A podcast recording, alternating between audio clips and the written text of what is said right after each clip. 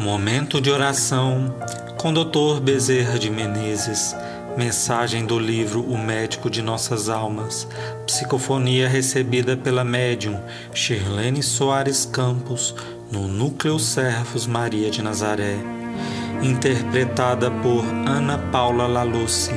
Música executada pela violinista Maria Clara Mesquita e pelo violonista Eric Castanho.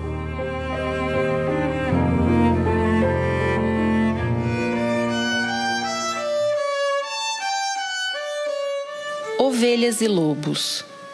Jesus, diante dos seus discípulos, disse: Eis que vos envio como ovelhas para o meio de lobos vorazes.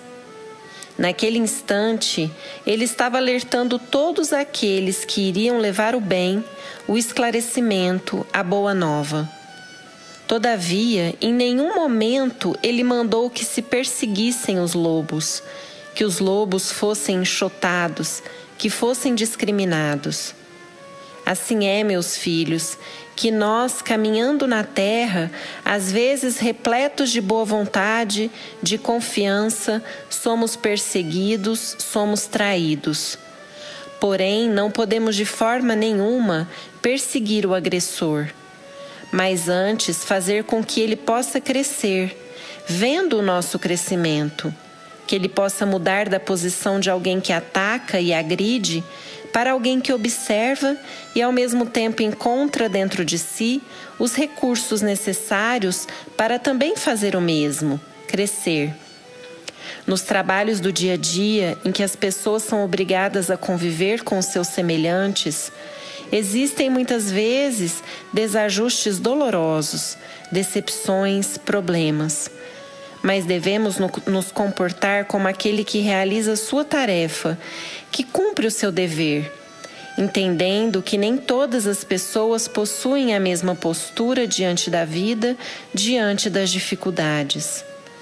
No âmbito familiar, quantas vezes nos deparamos com situações frustrantes, com tantos sofrimentos, porque na verdade os berços terrenos são berços de muita dor de muita necessidade, de aprendizagem, de relacionamento, resgates às vezes muito dolorosos.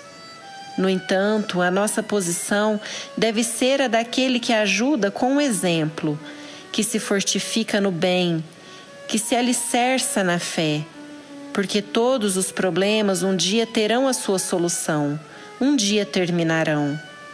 Todos vivem um estágio na terra e é como se Jesus nos dissesse, ainda hoje, tão atual ele é: Eis que vos envio como ovelhas para o meio de lobos. Meus filhos, sejam prudentes.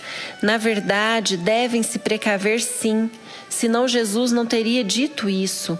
Mas principalmente, ele mandou que fôssemos vigilantes que não deixássemos realmente chance para sermos feridos, mas no instante em que fôssemos feridos, soubéssemos nos comportar sem retribuir agressão com agressão.